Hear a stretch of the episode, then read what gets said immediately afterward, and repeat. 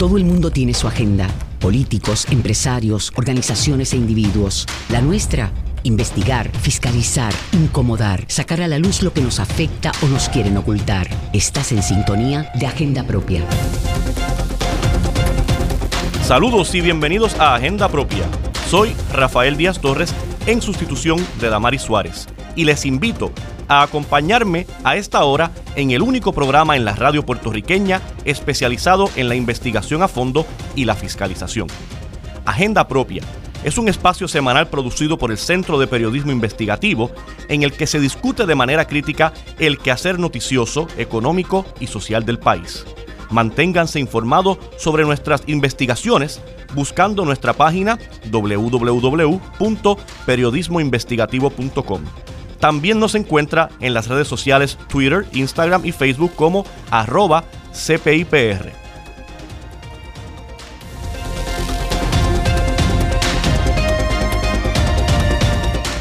Esta es La Piedra en el Zapato.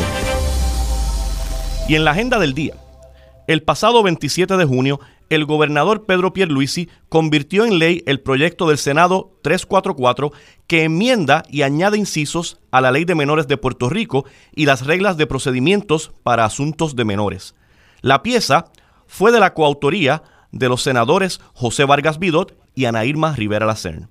Discutimos también una historia publicada el pasado jueves por el Centro de Periodismo Investigativo titulada Fuera de servicio, el 33% de los monitores que miden la calidad del aire en Puerto Rico. En la investigación, el periodista Joaquín Rosado reveló que 14 de los 42 monitores del Departamento de Recursos Naturales y Ambientales que miden contaminantes de aire nocivos a la salud alrededor de Puerto Rico están fuera de servicio, algunos incluso desde hace cinco años. ¿De qué se trata? En breve le decimos, iniciemos agenda propia. Esta es La Piedra en el Zapato. El pasado lunes, el gobernador Pedro Pierluisi convirtió en ley el proyecto del Senado 344 que enmienda y añade incisos a la Ley de Menores para asuntos a la Ley de Menores de Puerto Rico y las reglas de procedimientos para asuntos de menores. Con nosotros, el senador José Vargas Vidot, uno de los coautores de la medida. ¿Cómo estamos? ¿Qué tal? Saludos, senador. Bienvenido a Agenda Propia. Gracias por, la oportunidad y por darnos este, este espacio. No, el honrado soy yo. Gracias. Ahora que ese proyecto, el gobernador Pierre Luisi lo firmó, un proyecto que eh, usted radicó en el Senado junto a eh, la senadora del Movimiento Victoria Ciudadana, Ana Irma Rivera Lacén, ya que está plasmado, ¿qué representa ahora esto para la población de menores pero bien en particular para el sistema penal en general en Puerto Rico, que sabemos que ha sido tema de debate eh, el sistema penal, si en efecto eh, es demasiado punitivo el modelo en Puerto Rico. ¿Qué representa? ¿Qué, qué paso eh, podría darse a partir de esta firma?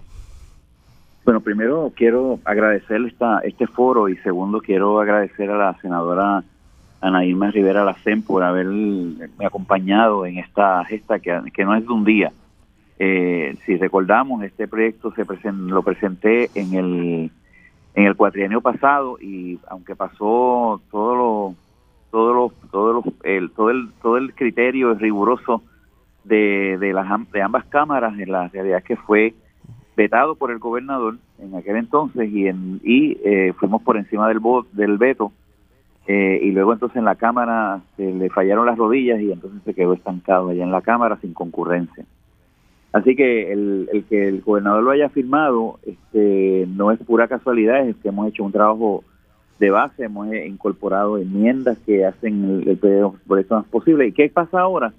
Pues yo creo que este es el principio de una de que Puerto Rico vaya ajustándose a lo que es la tendencia mundial de eh, humanizar las leyes y de llevarlos a lo que se llama la justicia restaurativa en Puerto Rico el asunto punitivo que cogió fuerza en el gobierno en el gobierno de Pedro Rosselló con la mano aquella aquella nefasta estrategia llamada eh, mano dura contra el crimen eh, y que se fortaleció con con las ideas de que lo punitivo eh, es un es una forma de de, de, bregar con, de trabajar contra el contra la violencia en las calles contra el crimen y que no es así eh, haya llevado a que la gente de alguna manera interprete en forma automática que castigar equivale a resolver.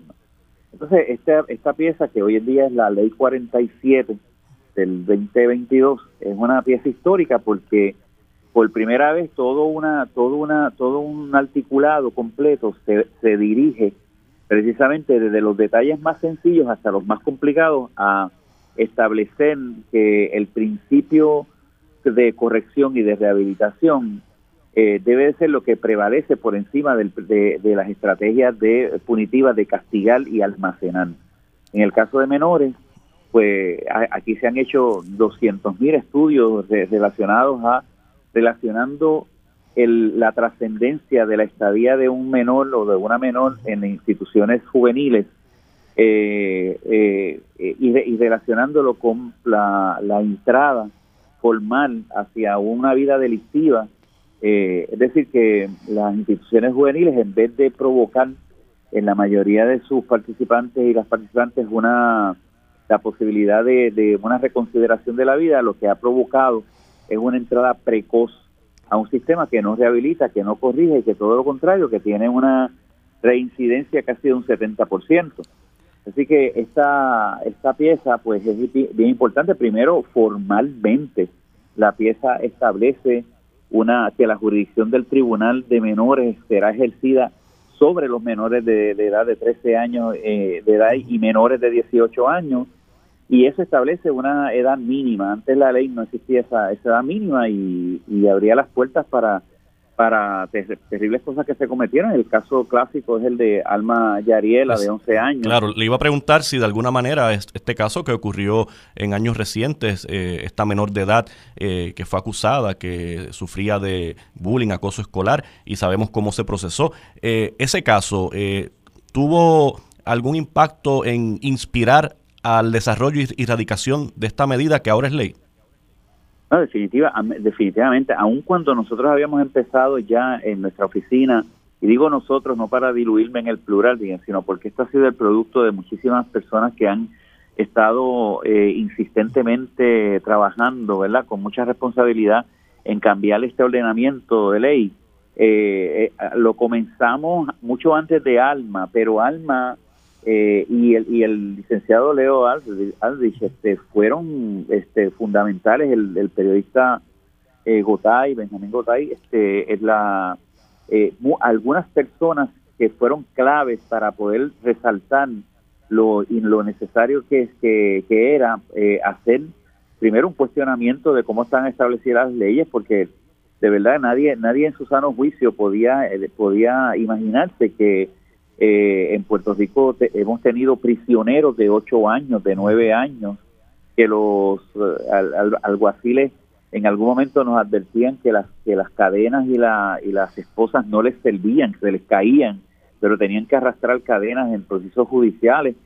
y todas esas cosas como que estaban escondidas hasta que el problema con el caso de Alma Yariela eh, llevó a la consideración del público. Ella, ella fue muy valiente, pero pasó un calvario de un año y pico eh, para, para, para que la gente comprendiera la necesidad de, de un cambio de todo el paradigma de, atención en lo que en lo que es la el, la, la ley de menores, ¿verdad? En, en, en, términos de prevención y en términos de acción, porque está este proyecto eh, eh, se incluye la parte preventiva. No sé si, si mucha gente lo sabe, pero nosotros hemos trabajado para que las, los menores y las menores definitivamente si tienen 13 años hacia abajo no lleguen no lleguen a tener que pasar lo que Alma y Ariela pasó con sus 11 añitos en ese momento.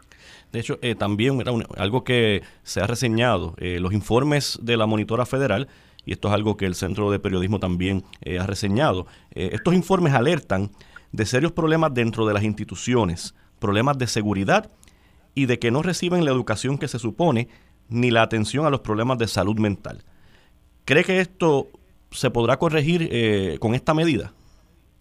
Yo creo que es el principio de corregirlo. Yo no, no le concedo la medida esa, toda esa, todo ese, toda esa trascendencia, ¿verdad? Recuerda que yo no soy como, yo no soy político. Los políticos aquí se vaciarían diciendo que sí, hablando de, de aspectos casi redentores, pero la realidad es que esto es un buen punto de partida para reconsiderar todo todo lo que está haciendo todo lo que está haciendo eh, el, el, monitor en términos de eh, alertar sobre las, malas prácticas. Fíjate, no sé si sabes, pero hay eh, una, unas versiones que andan por ahí que dicen que la propia secretaria del Departamento de, de Corrección se oponía a esta, a esta ley a la aprobación de esta ley, lo cual yo felicito al gobernador por irse encima de lo que ella planteaba, pero ella, ella, uno de los dos de los dos planteamientos que hacía se, se asemeja mucho a lo que lo que está planteando el monitor. Primero, que, que ella no quería que se le quitaran los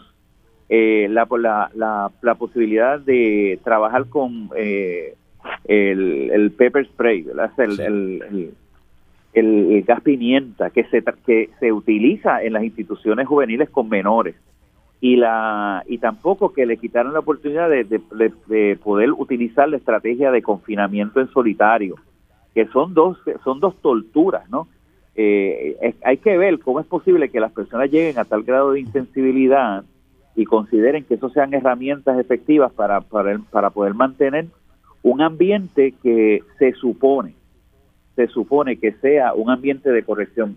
Y, uno de los elementos que quizás la gente no, no maneja es que el personal nuestro, incluyéndome, estuvimos visitando precisamente las instituciones juveniles, que, que, de institución no tienen nada que el nombre, porque en realidad son las mismas cárceles que tienen los adultos, son las mismas, el mismo módulo, las mismas, o sea, es, una cosa eh, digamos que hasta hasta tortuosa verla, ¿verdad? Porque yo esperaba, como en mi ignorancia, ¿verdad? Viendo todos estos nombres eufémicos que se hacen, es una falta, es corrección, y se disfrazan todas las cosas con nombres que son humanitarios, pero a la hora de la verdad, cuando empezamos a visitar las instituciones, son penales, con las mismas consideraciones este, de, de los penales de adultos, eh, con la misma cultura, eh, con la misma eh, fuerza punitiva y, no es otra cosa que una preparación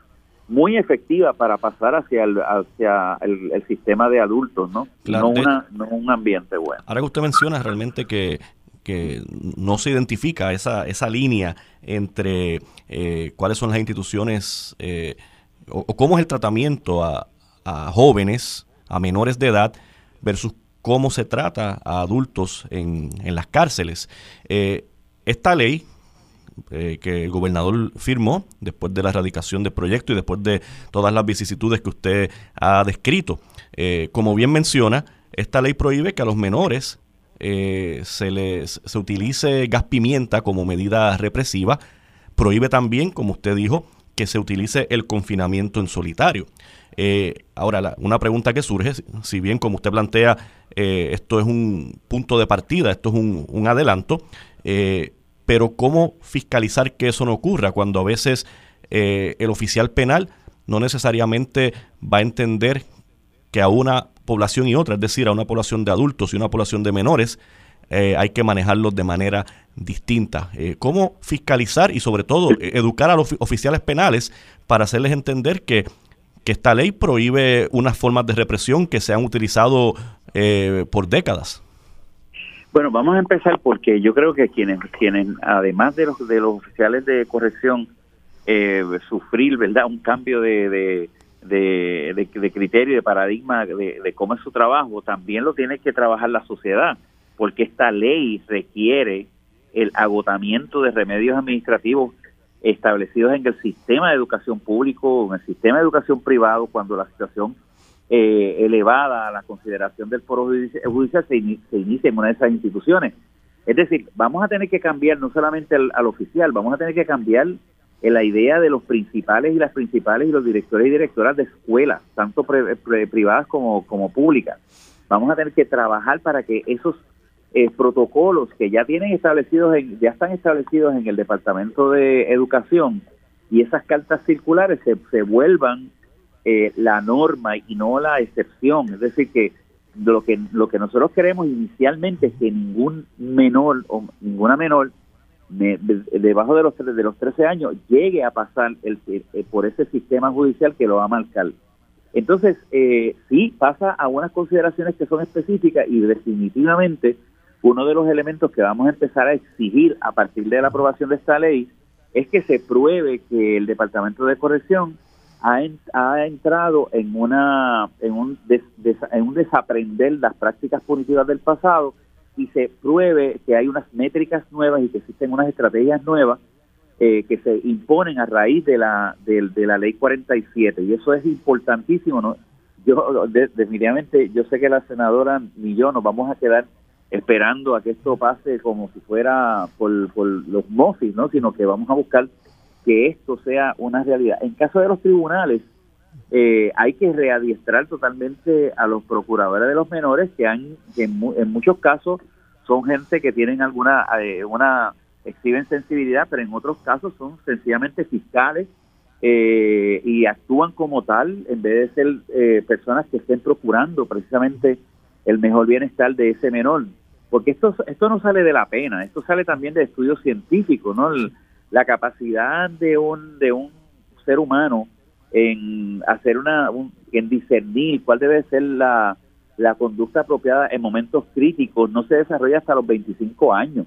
Estamos hablando de que encima de que el 50 y, de la infancia puertorriqueña tiene un, índice de pobreza del 57%, de que la, la población en general tiene un índice de pobreza de 49%, que las condiciones de vida de muchísimos niños y niñas que se crían en la pobreza son totalmente ajenas a lo que es una buena educación y no porque no se quiera, sino porque no se tiene.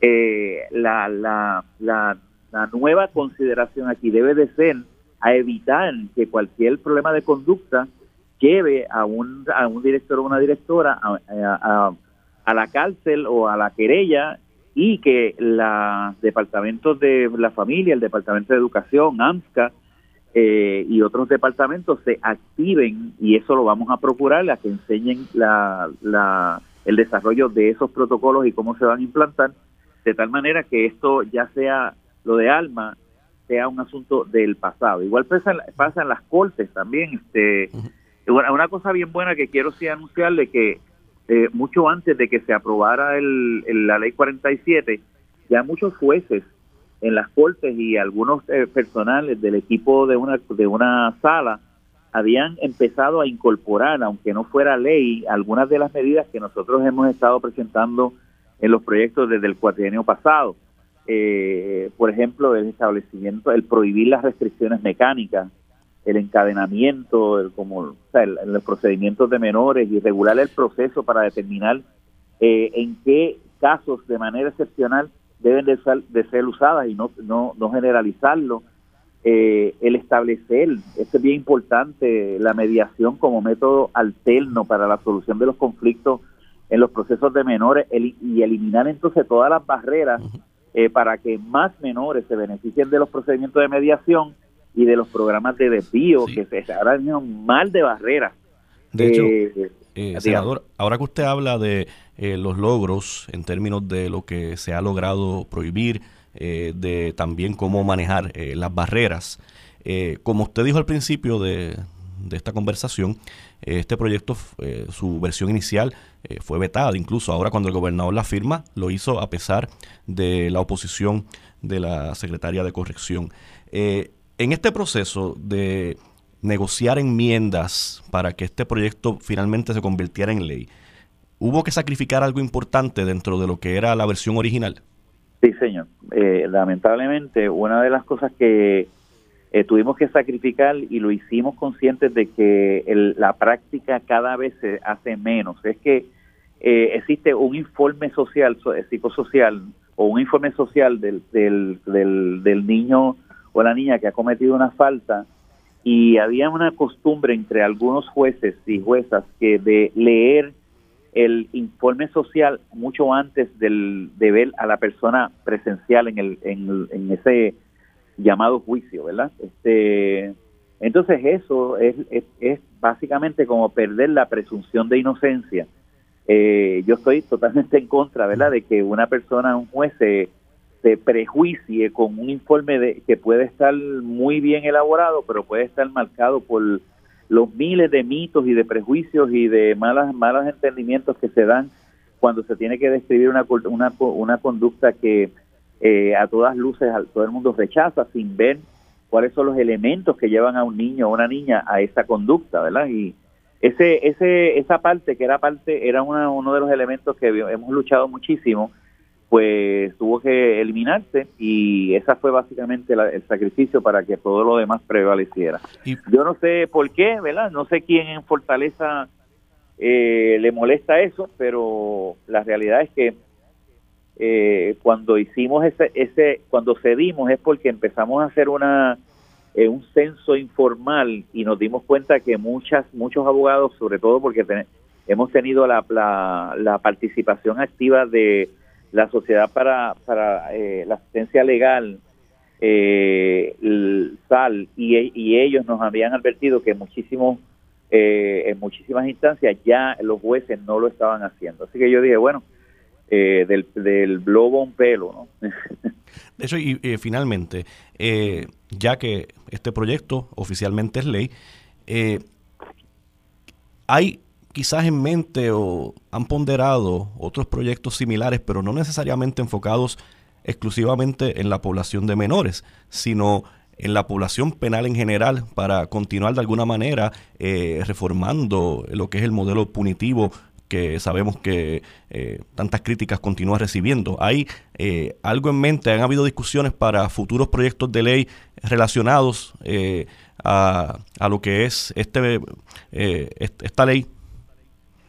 Sí, este, por ejemplo, nosotros hemos estado present ya hemos presentado y debe estar ante la consideración del gobernador la eliminación de los antecedentes penales una vez que una persona eh, eh, cumple cabalmente su sentencia, no debe por qué se, se, seguir eh, pagando una sentencia social que le impide reincorporarse productivamente a la sociedad y que es básicamente el, el, elemento fundamental de por qué hay tan, tan, alta reincidencia en las cárceles.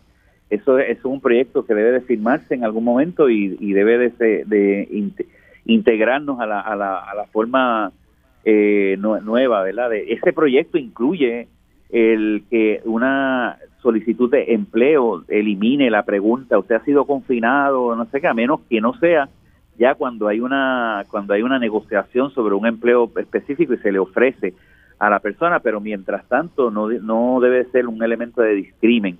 Hemos estado trabajando para que mujeres que han sido sentenciadas en por y se le ha encontrado culpable por un delito y están embarazadas, eh, no tengan que cumplir su sentencia dentro de una, eh, mientras están embarazadas no pueden, no deben de estar dentro de una institución penal y se les permita dos años adicionales para empezar a hacer trabajo con el, la eh, cría, con la cría, ¿no? Y, este, y poder entonces estar activamente, claro, bajo procesos de, de, de observación, ¿verdad? Directo y eh, también hemos estado trabajando sobre una alternativa de eliminar las instituciones juveniles para convertirlas en otros tipos de proyectos que, sean, que son más, más bien educativos. Muchísimas gracias, eh, senador, por, por brindarnos estos minutos.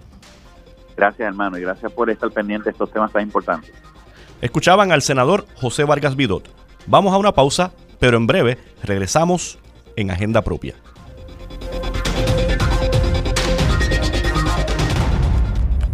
Agenda Propia regresa en breve. Ya regresamos con Agenda Propia. Estamos de regreso en Agenda Propia, el programa producido por el Centro de Periodismo Investigativo. Soy Rafael Díaz Torres en sustitución de Damaris Suárez. Recuerda siempre buscar nuestras historias en periodismoinvestigativo.com, en las redes sociales del centro, así como en el portal loschavosdemaria.com.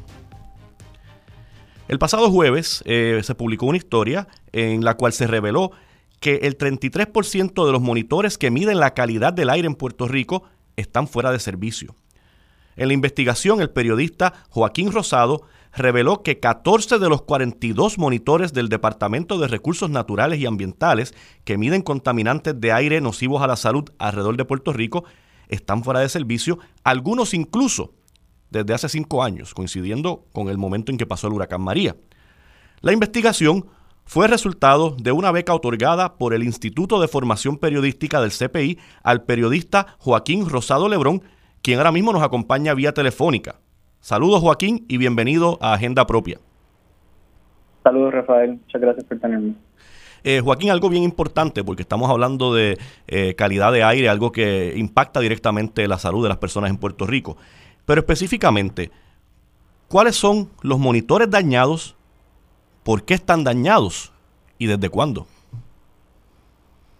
Sí, pues hay, como bien dijiste en la introducción, hay 14 monitores dañados. Los contaminantes, criterios que esos monitores miden, dependen por, por región.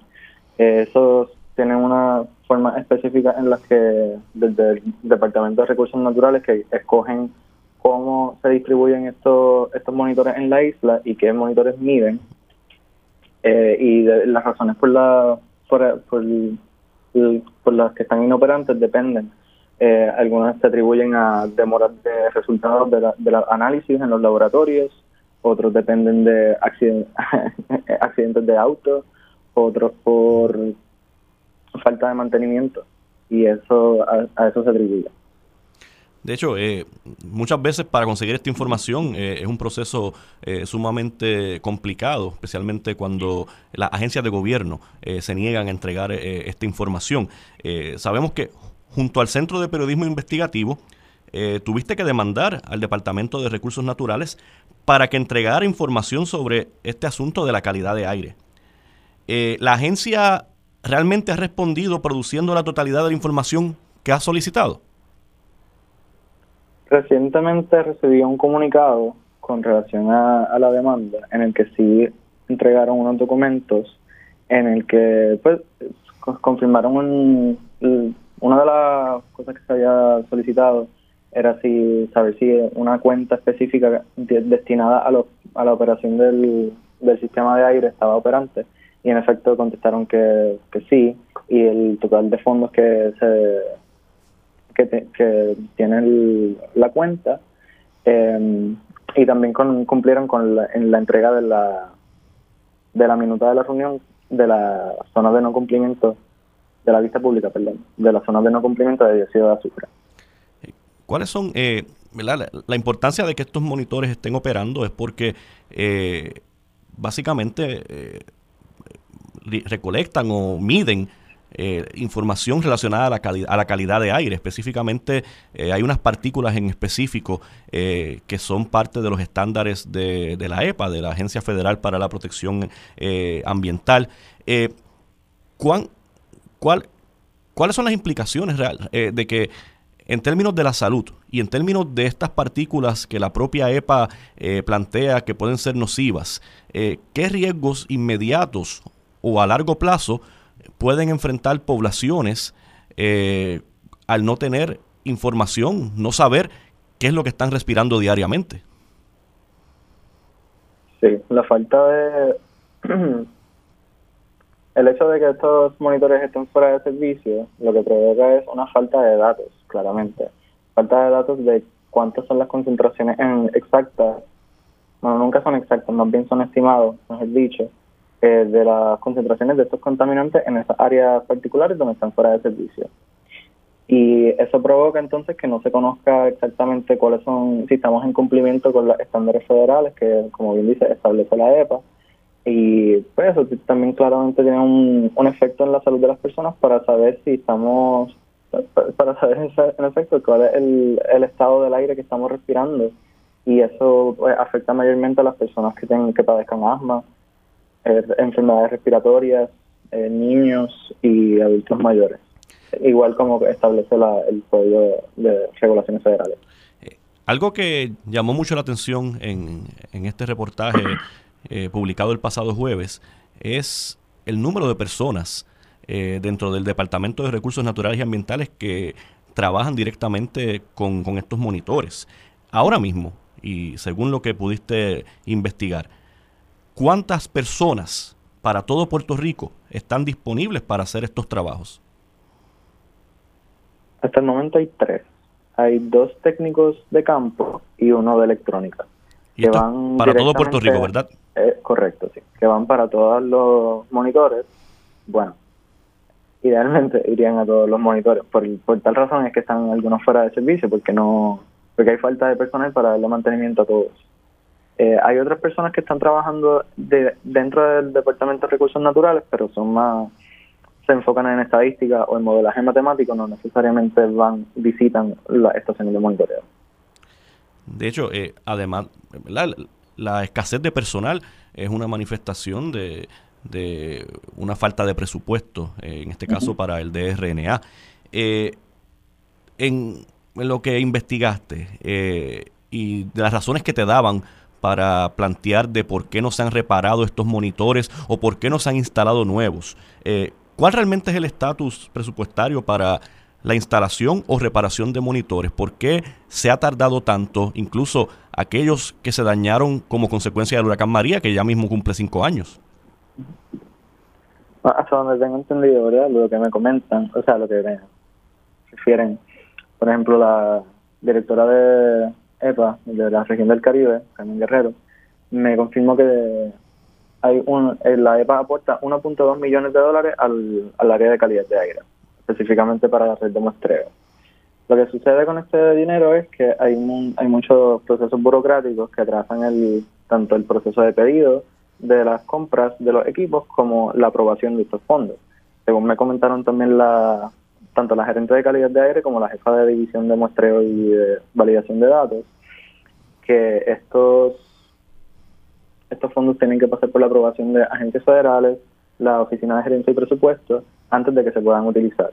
Entonces luego para hacer la compra tienen que pasar por Administración de Servicios Generales, que tienen que estar entonces los monitores aprobados por los licitadores que van a estar proveyendo los monitores. Así que son demasiados procesos que tienen que pasar para poder completar una compra de una pieza. y precisamente por eso es que en, tu reportaje se hace hincapié de que eh, no es solamente el huracán María, no es solamente la falta de fondos, pero también es la enorme burocracia, como bien acabas de describir. Eh, de hecho, ya en términos regionales, eh, ¿cuáles son los pueblos o regiones en Puerto Rico sobre las que no se está recogiendo información porque los monitores están dañados? ¿Hay realmente algún área o región de Puerto Rico que se está viendo más impactada que otras por eh, el hecho de que estén inoperantes estos monitores? No diría que, bueno, la mayoría se concentra en el área metro y en área sur, área sur, sureste. Eh, hay muchos, en unos cuantos en Guayama, en el área de Guayama Salinas y otros en Cataño, Guaynabo, Bayamón. Eh, muchos de estos monitores también eh, depende, tienen como un mismo un mismo monitor puede tener dos contaminantes que están midiendo, así que eso es lo que puede causar también la falta de, datos en esos en esos monitores y en, esos pueblos en específico. Y, y es cierto que algunos de estos monitores estaban dañados previo al huracán María de 2017 no confirmaría si están fuera de servicio desde antes de María. se ha comentado mucho, no, no tengo esos datos específicos, pero sí sé que desde el 2015-2016 pues, han tenido unos problemas con la falta de personal, porque desde ahí, pues, según me comentó la gerente de calidad de aire, que tuvieron una merma en la, en la plantilla por las leyes de, de retiro incentivado. Entonces, puedo entender que desde ese momento, pues sí, haya por la falta de personal pues, haya habido problemas con los monitores, pero no tengo un documento específico que lo, que lo confirme. que estamos viendo aquí cómo eh, una manera de eh, la manera en que se reestructuró eh, laboralmente el gobierno tuvo impacto en muchísimas agencias, incluyendo, pues, por supuesto, el Departamento de Recursos Naturales y Ambientales, y esa es entonces una de las razones por las cuales haya una escasez de, de personal para trabajar con estos monitores y para, en general, poder eh, tener datos e información sobre la calidad del aire en distintos pueblos de Puerto Rico. Eh, Joaquín, y, finalmente, eh, a partir de, de, esta historia, a partir de este reportaje, ¿por qué es importante continuar monitoreando, fiscalizando un tema como la calidad del aire en Puerto Rico? Precisamente por la... Es importante fiscalizar este tema por el impacto en la salud Incluso una de las citas que incluí en el reportaje fue que el exdirector de, de la región de Caribe de EPA, Carl Soderberg, mencionó que este la red debe ser un servicio esencial por el impacto que tiene en la salud, porque con esto medimos, aseguramos que estemos dentro de los niveles de los estándares federales. Y eso lo que provoca es que estemos seguros, ¿no? Que podamos tener suficiente información para que las personas puedan tomar las decisiones adecuadas. O incluso una de las cosas que muchos de los científicos que pude entrevistar lo que me dijeron fue que las mascarillas han sido un gran beneficio dentro de todo, porque eso es lo que mantiene que no, no, no estemos respirando tantas partículas libres que puedan causar daño a los, tanto a los pulmones y a la sangre eh, y que no entren a la sangre. Así que yo urgiría también a que las personas sigan usando las mascarillas este para evitar más, más de este tipo de contaminación. Pero es importante fiscalizar por eso mismo, por, por el impacto directo que tiene. Muchísimas gracias, Joaquín. Muchas gracias a usted. Escuchaban a Joaquín Rosado Lebrón, periodista eh, y persona que eh, fue recipiente de una beca del Instituto de Formación Periodística del Centro de Periodismo Investigativo. Vamos ahora a una pausa, pero en breve regresamos con agenda propia.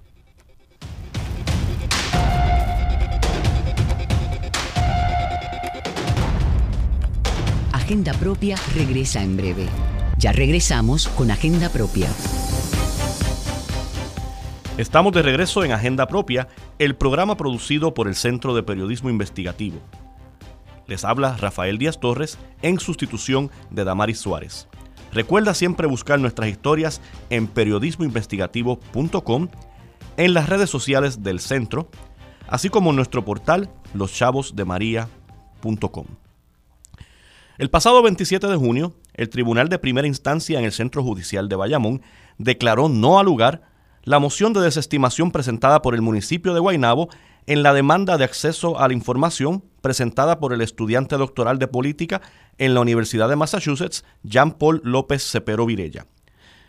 López Cepero Virella fue representado por la Clínica de Asistencia Legal de la Escuela de Derecho de la Universidad Interamericana de Puerto Rico.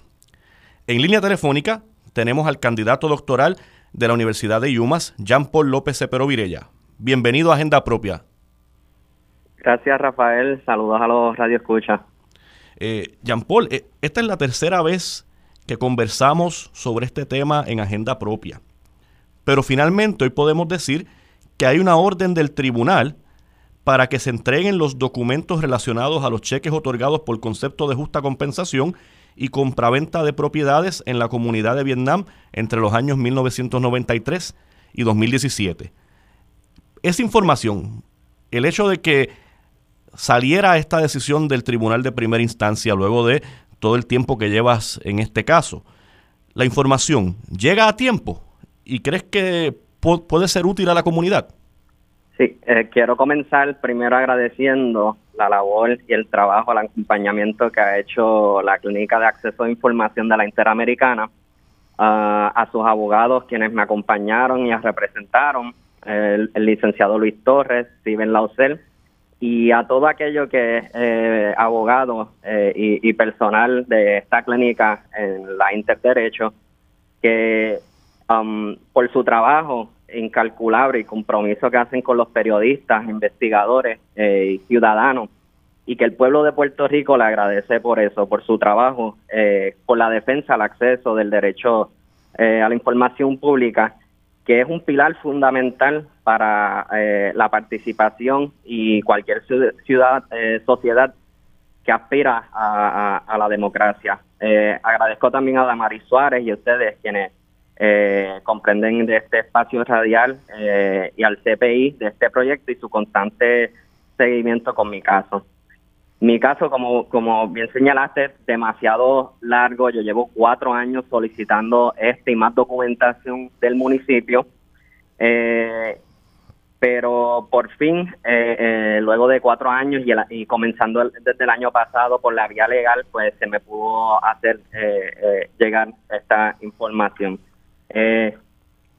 podemos eh, respondiendo a tu pregunta, aunque sí, eh, eh, un proceso pues demasiadamente largo y deja mucho decir de la gestión pública y cómo el municipio ha minimizado mis reclamos, pues se puede decir que, que, que se hizo verdad eh, justicia eh, eh, ante verdad las peticiones que hacía.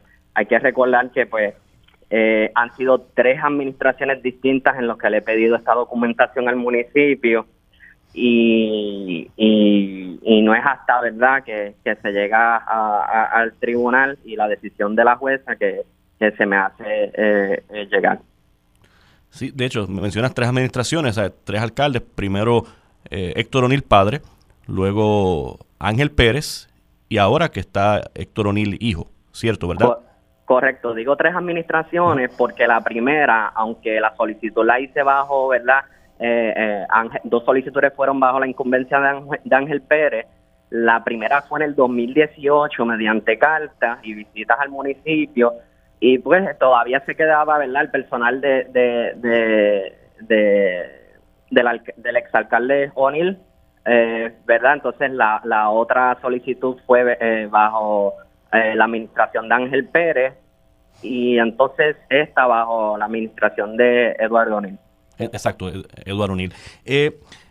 para la gente que no llegó a escuchar los programas anteriores en los cuales hablaste y diste un poco de contexto sobre, sobre este caso, cuando pediste esta información inicialmente, ¿por qué lo hiciste? Eh, bueno, la hice primero antes en, antes de, ir al tribunal eh, hace tres, eh, cuatro años um, por un interés de, investigación académica como la es hoy todavía y más importante se, hace, ¿verdad? Ahora. Um, pero entonces por la vía legal, porque realmente no, no había recibido ni una sola respuesta del municipio en esos tres años y no es hasta que obtengo una representación legal eh, a finales del año, mediados finales del año pasado, que es entonces que obtengo la primera respuesta del municipio. Como de manera de recuento, a finales del año pasado, eh, cuando se hizo esta solicitud, el municipio pidió que se eh, desestimara la demanda y pues hay que entender también que poner en contexto que también eh, se había encontrado Ángel Pérez por, por los casos de corrupción y es entonces que en, ese proceso, en ese contexto que lo, eh, la, representación legal del municipio me pide, eh, nos pide que desestimemos de esta demanda porque no según ellos no se habían cumplido los 10 días requeridos por, por, por la ley. Eh, a principios del año de este año empezamos desde cero, eh, luego de entregar las declaraciones de estorbo público, no entregaron los cheques eh, por concepto de justa compensación y compraventa. Entonces, en otra solicitud, solicitamos los informes de estorbo público, no las declaraciones, ya eso se nos entregaron y también eh, insistimos en que se nos entregaran los cheques por el concepto de justa compensación y compraventa. Eh,